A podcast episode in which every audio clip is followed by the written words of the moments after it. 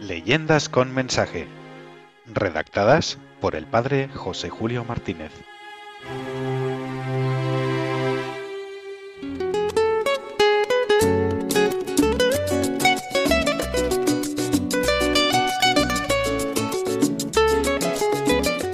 Del cielo vinieron los príncipes. Una leyenda de Panamá para mostrarnos que por su pecado ya no son hijos del sol y tienen que morir. Por su arrepentimiento son guapos y pueden ser buenos. Esta leyenda, encontrada entre los antiguos indios de Centroamérica, parece conservar algunos destellos de la primitiva revelación, ya que nos habla de un rey y una reina que venían de Dios, cayeron en pecado y perdieron la dignidad de hijos de Dios.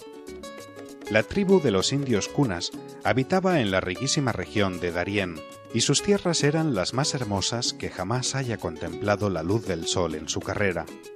Tenían montañas en cuyos senos estaba guardado el oro, lagunas encantadas de aguas limpias como cristal, ríos de corrientes saltarinas poblados de ricos peces, selvas exuberantes en árboles hermosísimos y animales vistosos.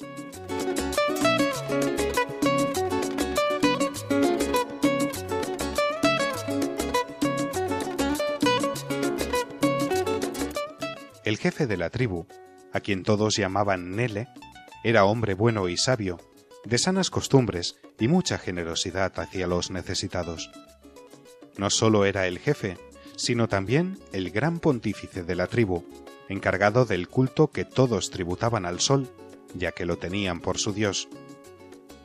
Una tarde, a la hora del sacrificio acostumbrado, el sol quiso premiar a Nele y se le mostró cerca, diciéndole, Pide algo que te agrade y yo te lo concederé. Soy indigno de tus favores, oh sol, y nada te pediré. Admiro tu humildad, Nele, pero te repito mi ofrecimiento. Pídeme lo que quieras. Ya que tu generosidad es tanta, te suplico me concedas algún tiempo para pensar bien qué debo pedirte.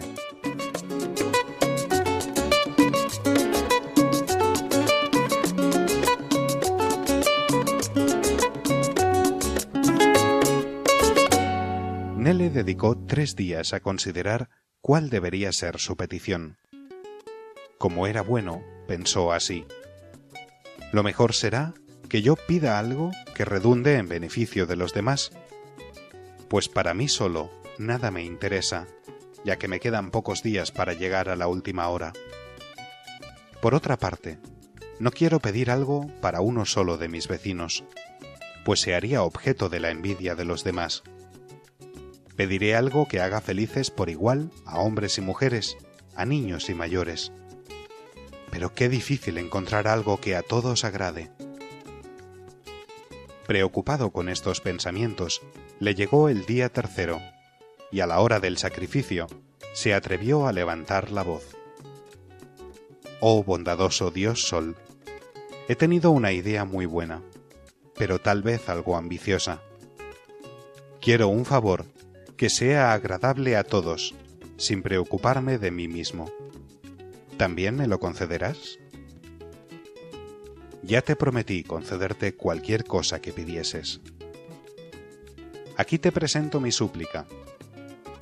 Me gustaría dejar como jefe de la tribu a un hijo tuyo. Te pido que me lo envíes, y así moriré tranquilo. Pides un favor muy grande, pero estoy dispuesto a concedértelo si todos en la tribu están de acuerdo con tu deseo. Yo se lo consultaré en la primera reunión, oh Sol, y te expondré lo que contesten.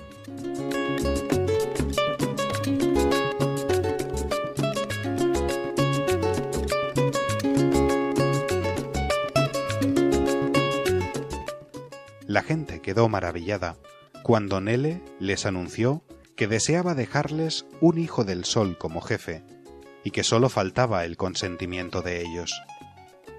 Todos expresaron su agradecimiento y su alegría aceptando.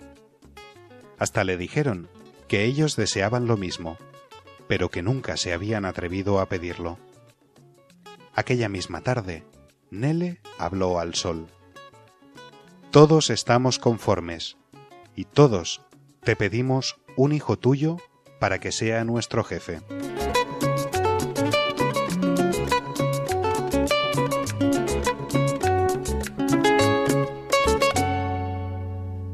Durante los tres días siguientes, la tribu entera ofrecía súplicas y sacrificios como preparándose al gran beneficio. Al amanecer del día tercero, los rayos del sol se esparcían por el cielo azul como una gran corona de oro.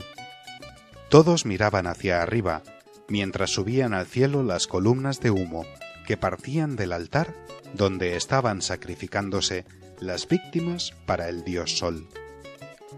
De pronto vieron que el cielo se abría, y en medio de una luz maravillosa aparecía un niño de belleza nunca vista, cabellos rubios, ojos claros y un rostro de nácar sonrosado, que venía hacia ellos desde arriba, precediendo a una niña de bellezas y encantos semejantes. Los dos avanzaban desde el confín del cielo hasta el lugar donde estaba la tribu reunida y esperándolos. Todos cayeron de rodillas y un clamor único se elevó sobre sus cabezas. Gracias, oh Dios Sol, por regalo tan extraordinario. Ya tenemos para jefe a un hijo del Sol.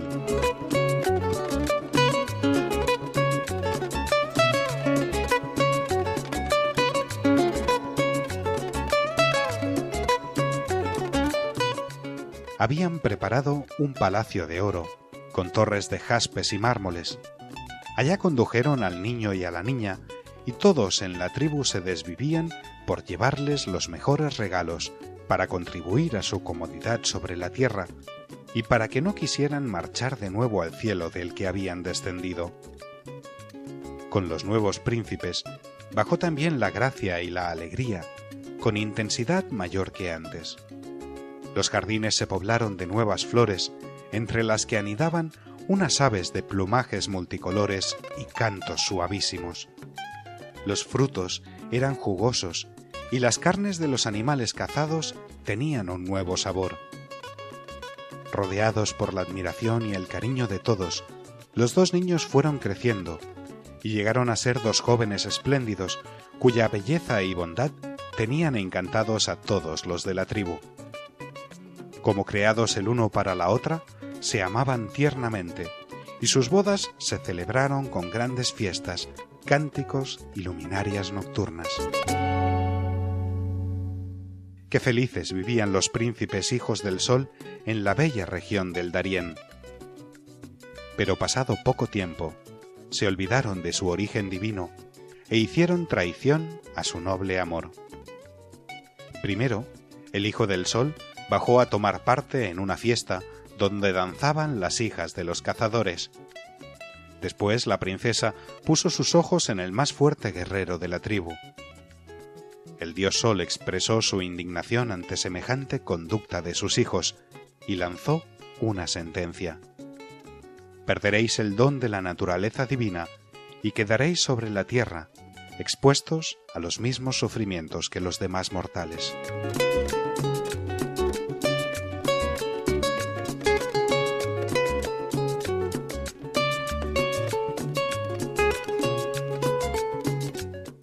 Oída sentencia tan terrible, los hijos del sol se arrepintieron y comenzaron a llorar pidiendo misericordia.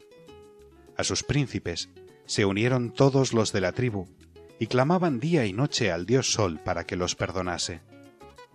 Pero el dios sol respondió a los príncipes, Mi sentencia es irrevocable. Por el pecado habéis perdido la dignidad divina para vosotros y para vuestros hijos. Todos moriréis. Sin embargo, aquellos primeros que os nacieron antes de pecar, y los descendientes de ellos, conservarán los ojos azules y el pelo rubio. Serán más guapos que los demás indios cunas, y en sus corazones quedará la bondad. Así demostrarán a los hombres que en el mundo vivieron los hijos del dios Sol, y que seguirían viviendo ahora, si su padre y su madre no hubieran pecado.